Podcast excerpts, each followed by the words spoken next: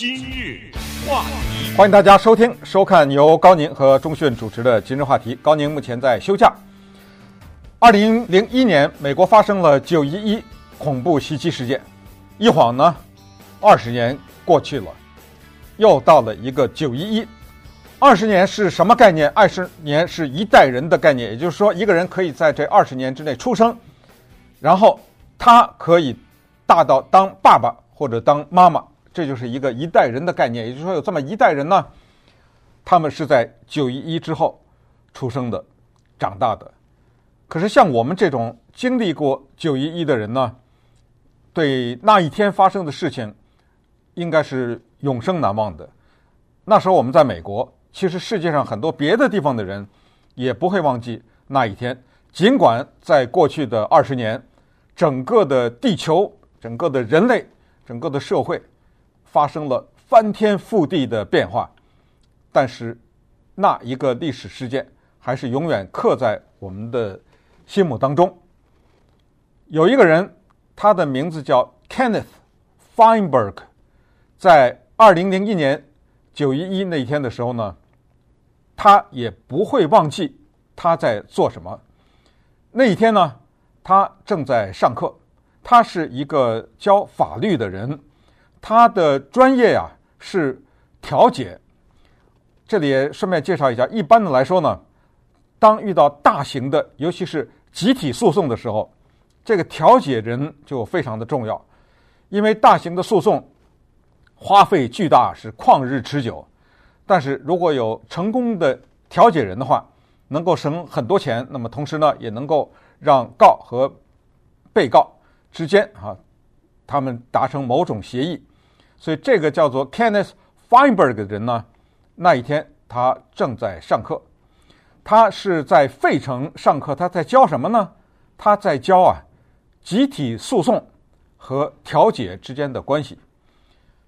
当下了课以后呢，他发现，在学校的走廊里面，一大帮人学生围着看电视，他也过去看。那么发生了什么事情？大家也就知道了，第一架飞机撞了大楼。当时 Feinberg 老师他心里想：“哎呦，这个可是一个不小的事故啊！这飞行员是怎么回事啊？”接下来，他们这种律师本能想，诉讼会随之而来。紧接着，第二架飞机撞上去，紧接着，美国的五角大厦就是国防部被飞机撞了。接下来就是大家都知道的事情了。为什么提这个人呢？因为就是在九一一之前，美国的网络电视公司或者娱乐公司 Netflix 推出了一个电影，叫《Worth》，翻译成中文就是一条命的价值 （W-O-R-T-H），就是 Worth。这个电影呢，就是讲的 Kenneth Feinberg 的故事，因为九一一之后，他得到了这么一项工作，就是要把赔款按照不同的受害人的家庭的情况来进行一个分配。这个分配百分之百的是不公平的，这个分配百分之百的是不能让人满意的，这个金额的分配百分之百的。没有赢家，这个工作百分之百的是一个吃力不讨好的工作。但是 Kenneth Feinberg 这名律师，他是主动要求来承担这个工作，因为他的背景和他的资历，他得到了这份工作。而 Netflix 这个电影叫《Worth》，由 Michael Keaton 演 Kenneth Feinberg，就是讲的他的故事。整个的这个电影是。完全是按照当时的真实的发生来进行编写的，但是呢，它也不是纪录片，它里面有很多的戏剧的冲突，所以在今天的这段节目当中呢，我们也借着这个电影啊，把时间带回去，带回到九一一发生之后的两个月，当美国国会通过了叫做“九一一受害家属赔偿基金”的时候，由 Kenneth Feinberg 出来来分配这个基金和背后的戏剧的冲突。这个具体的分配的情况呢，当年我们和高宁就在今日话题这个节目当中已经讲过，但是为了纪念九一，同时也为了让大家知道这个是美国政府所做的，也是一个罕见的这么一个拨款，我们觉得有必要把这个事情再跟大家讲一讲。那么刚才呢讲的这个电影，我给大家放一下这个电影的几乎是第一个镜头。我说的几乎就是因为一开始有一些蒙太奇啊，有一些切换啊，人物的呃。互相叠加的讲话啊，什么之类的，但是在这个电影的片头、电影的标题出来之前呢，我们首先看到的是一个受害的一个女性，她的头充满了画面。我们听听她讲的这段话。I'll say this. 我跟你这么说吧。I'm angry. 我生气。I'm angry with God. 我生上帝的气。I'm angry with our country also. 我也生我国家的气，因为他们让这个事情发生。My beautiful boy 我的可爱的男孩子 burned alive 被活活烧死了，because of them. 因为他们的原因。We don't, we don't even have a body. 我们连尸体都没有。If someone took your child 如果有人把你的孩子拿走，and blew them up, 给炸掉，you didn't even have a fingernail. 连一个手指甲都不给你，How do you go on from there? 你接下来怎么活？日子 How 怎 do 么 you 过？calculate? 请问这条命值多少钱？How do you calculate that？就是这句话的意思。这就奠定了这个电影的基调，也就是有这么一个律师事务所，有这么一帮人，在 Kenneth Feinberg 的领导下，他们要决定一条命多少钱，一个清洁工的价钱赔偿金，要比在这个大楼里面的一个投资公司的主管赔偿金一样，或者比他少吗？你跟那个清洁工的家属怎么说啊？你说他的命不值钱？另外一个人的命值钱吗？反过来，如果你赔偿一样的话，那一个基金经理他会说：“哎，你赔我的跟赔那个清洁工的一样。我们家的房屋贷款是多少钱呢？我们家孩子的教育基金呐，什么大学这些，如果我不被炸死的话，那是多少钱呢？他们家是什么情况？请问怎么公平啊？这件事情。所以这个电影，我觉得从这一。呃，角度讲非常值得看，而 Kenneth Feinberg 呢，这个人他专精这种东西，他在九一一分配这一个赔偿款之前呢，他打过一个大型的官司，也是一个集体诉讼。大家听说过 Agent Orange 吗？呃，听说过橙剂吗？橙就是吃的那个水果啊，Orange 啊，柑橘啊，橙剂就是一种杀虫剂，它不是杀虫的啊。橙剂是一种剧毒的化学武器，这是美国在越南战争期间从空中撒下去的。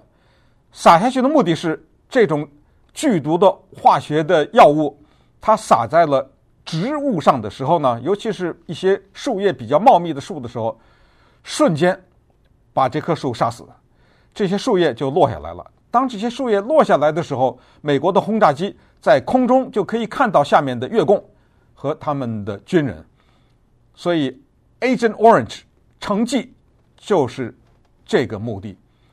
但是殊不知，这个毒药要是被人闻到了以后，或者传递到人的身上以后，它也有很大的杀伤力，而且对人体呢有严重的影响。说难听一点，你把当地的无辜的越南老百姓给毒死，就算了。我这是说要说下面这句话啊，不是说那些人的命不值钱。你把越共给毒死也就算了，可是有很多的美国兵也被他毒了呀。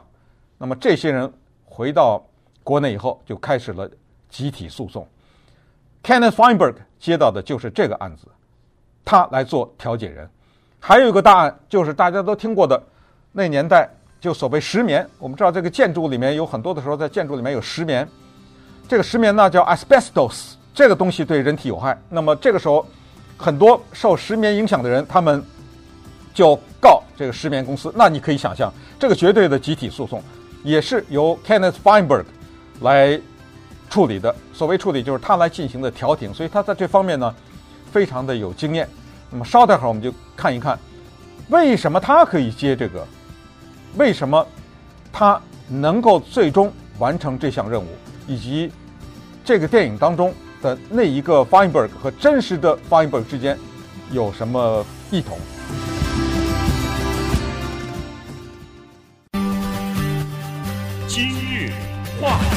，Kenneth Feinberg 因为他在调停方面有经验，所以呢，他其实早先的时候呢就受到了美国政府的一些重视啊。这个人呢很有意思，他是出生在美国波士顿一个应该说是低收入的这么一个家庭。那他爸爸呢，就是开着一个汽车轮胎的这么一个店，但是不是大店呐，就是这么一个小店，可能就是帮人家换换轮胎啊什么就是，做这个的。从这个名字也可以知道，这是一个犹太人。那么从小他喜欢两个东西，这两个东西应该说都比较难赚钱啊，一个是美国历史，一个是演戏。后来啊，等到他高中毕业的时候呢，他实在太迷演戏了，因为在高中的时候他演莎士比亚的话剧啊，演得挺上瘾。他演《奥赛罗》这一个四大悲剧之一的，演那个威尼斯的大公，所以他在高中毕业的时候就跟他爸说了：“说爸，跟你商量商量，我去学演戏算了，因为我太喜欢了。”接下来他爸说的一句话，我觉得特别的值得玩味。他爸说两个事儿：第一，演戏后面有一个等号，等于挨饿，这是不是有点实际的？现实的情况呢，我同意。第二句话是，你去学法律，哎，律师都是演戏的，律师不都是在陪审团前面演戏吗？那你就到陪审团前面去给他们演一出《哈姆雷特》吧。当然，这个呢是后来 Kenneth Feinberg 写在他的回忆录里面了。他听了爸爸的话，说实话，家里穷啊，选择也不是太多。所以他当了律师，没想到呢，他当了律师以后呢，真的成为了一个优秀的律师。他毕业了以后，首先去实习，对不对？在一些呃联邦的法官呐什么之类的。后来他整个他就做了曼哈顿的地方检察官，而且这个检察官后来又变成了是联邦一级的检察官。再后来呢，他就加盟到了当时还在世的美国的。麻省联邦参议员 Edward Kennedy，啊，这是 Kennedy 家族的这个人啊，就是被刺杀的那两个 Kennedy 的他们的兄弟，他们的弟弟。那他成了他的幕僚长。那个时候呢，Kennedy 参议员呢，他在司法委员会，司法委员会呢要起草一个叫做外国情报监控法，而这个监控法就是。Kenneth Feinberg 和其他的一些律师联合起草，他就是起草人之一。再后来呢，他做了 Kennedy 的幕僚长。为什么介绍这一段背景呢？就是因为他在政界啊能够混得这么深，那他的人际关系以及他的名声也就建立起来了。当九一一发生了以后呢，火速的两个月之内，不到两个月，这笔钱呢，国会就批准了。这个钱的金额不知道，因为。要看赔多少人呢，对不对？所以就开始寻找一家公司，以及寻找能够负责这个款项分配的这么一个人。那 Kenneth Feinberg 呀，就立刻出现在一个短名单上面。在《Worth》这个电影当中呢，就有表现。他是主动要求的，他去找了当时的司法部长 Ashcroft，找了当时的来自于内布拉斯加的共和党的参议员。是 Chuck Hagel 找了他们，等于也不能算走后门吧，就是他主动提出来，他要承担这个任务。人家问他说：“你有什么条件没有？”你知道他怎么回答的吗？他说：“我只有一个条件，全部的过程免费，我一分钱都不许拿，你们也不能在这个拨款当中有一分钱给我，我和我的团队免费的为国家做这件事情。”人家又问他了：“现在总统 Bush。”是共和党，司法部长 Ashcroft 是共和党，你一个民主党，你干嘛要做这个事儿？你知道他怎么回答的吗？大家有机会可以去看看这个电影，这个电影是非常值得看的哈。Worth，他这么回答的：哎，你想想啊，这个是一个吃力不讨好的苦差事，对吧？我面对的是一些愤怒的家属，对吧？我成功几率很小，对吧？那如果我不成功，这是谁错呀？这不是民主党的错吗？你们可以把这些所有的不成功的这些东西都扔在我的身上啊！哎，这共和党人一听有点道理啊，哎，他就被任命了，给他的一个指标，也就是什么呢？就是要百分之八十五的受害人都要签。这个签是什么意思呢？是这样的，就政府在给他们分配赔偿金的时候，你拿到了钱以后，你要签一个，这个文件上面说，只要你同意拿钱，你就不再告美国政府或者告航空公司，就是你不能有任何的这方面的诉讼了。当时在开会的时候，第一批找这些人开会的时候，大家看电影上那一幕。那叫气愤，人家往他身上扔东西啊，对不对？说了，人家说，等会儿，你这个分钱有个数学公式是吧？是啊，当然有数学公式。你这怎么来的？人怎么拿数学公式算啊？你告诉我你怎么算？一条命的价值你怎么算？是不是？还有有人说你少来了，你什么政府拨款呢？什么国会啊？你不是就怕告航空公司吗？你知道这个确实是句实话，在电影中也有表现，就是。当时告两个航空公司嘛，如果告航空公司的话，没有一个航空公司能赔得起，所以航空公司肯定倒闭。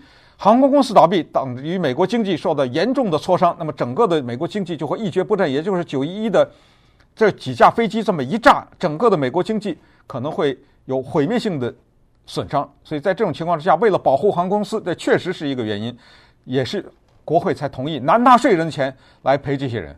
所以 Feinberg。面临的是这么一群愤怒的人，而且没有先例。但是呢，长话短说啊，经过他的努力，大家也都知道，因为这也不是什么政府能够保密的东西，大家也知道这个顺利的就完成了。但是完成的过程当中，这种戏剧感呢，还有很多的事情是家里死了人，有的时候是这样的，他不死不知道，一死吓一跳，死了人才知道哦。原来他活着的时候是，呃，我就不说了，知道吗？所以这些都是在后来发生的情况。那么 Feinberg 呢，他遇到了当时另外的一个人，也算是他的最大的敌人，而这个最大的敌人也变成了他最大的帮手，就叫 Charles Wolf。这个角色由 Stanley Tucci 演，在这个电影当中。至于啊，他为什么？是 Feinberg 的最大的敌人和最大的助手，这个大家可以看，因为时间的原因，我不想在这个上面具体的细节上花很多。就是说，他是对政府这个方案的最大的挑战的人，他就最最不公平政府的这个。但是后来政府呢，尤其是 Feinberg 听了他的建议以后，做了一些改变，那么对于整个的这个案子最后和解和最后的处理呢，是有了很大的作用。最后。国会给 Feinberg 是说，钱你不要算，不要管，要多少有多少，无上限。但是你要让他们当中百分之八十五的人得签，多少人啊？好，我们看一看，受害人的家属是一方面，所谓家属就是这个人已经在过程当中罹难了，但是有些人被炸伤了呢。这个也得赔吧，对不对？所以也算在内。那么这样算来呢，最后算下来一共是五千五百六十二个人。最后美国国会一共赔偿了七十亿美元，没有一个人少于二十万，二十万是底线，包括一些非法移民在内都算在内。哎，所以在这种情况之下呢。这个电影也基本的尊重了这个现实，同时这个电影要告诉我们的，而且 Fineberg 本人在看了这个电影以后也说了，他就是说这个电影是基本属实的啊，而且我被这个电影呢再一次感动。你想这有里里面有这么一个演员，这么有名的演员 Michael Keaton 在演他，对不对？最关键我们也看到了他的改变，Fineberg 本人的改变，因为他本人从一个没有什么感情的律师。用他的话说，这是不能有感情的，也确实是。他也说了，在他的工作当中不存在公平，绝对不存在公平，只存在一个东西，叫做交易，就是 deal，就是我扔出这么一个条件来，你不是满意不满意，而是你不满意的程度和他不满意的程度到最后能够接近，然后最后勉强能够接受，这就是一个交易，这就叫做和解，不存在公平，也没有赢家。那么在这种情况之下呢，他后来从一个冰冷的数字和一个没有感情的律师，最后他的成长，因为他看到了太多的故事。这个电影里面表现的，还有就是他在后来。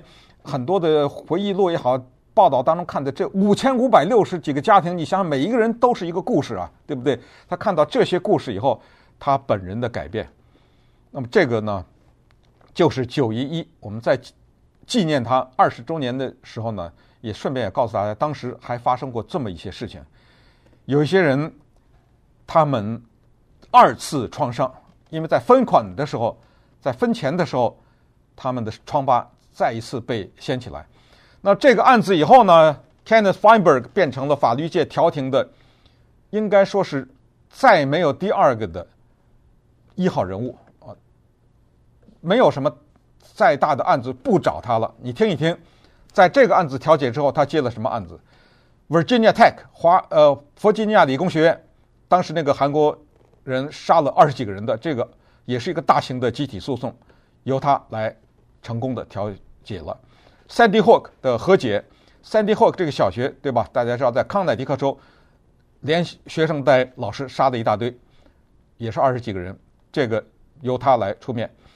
在科罗拉多的 Aurora 电影院，那一个人冲进去，在电影院里开枪杀人，大型的诉讼由他来出面。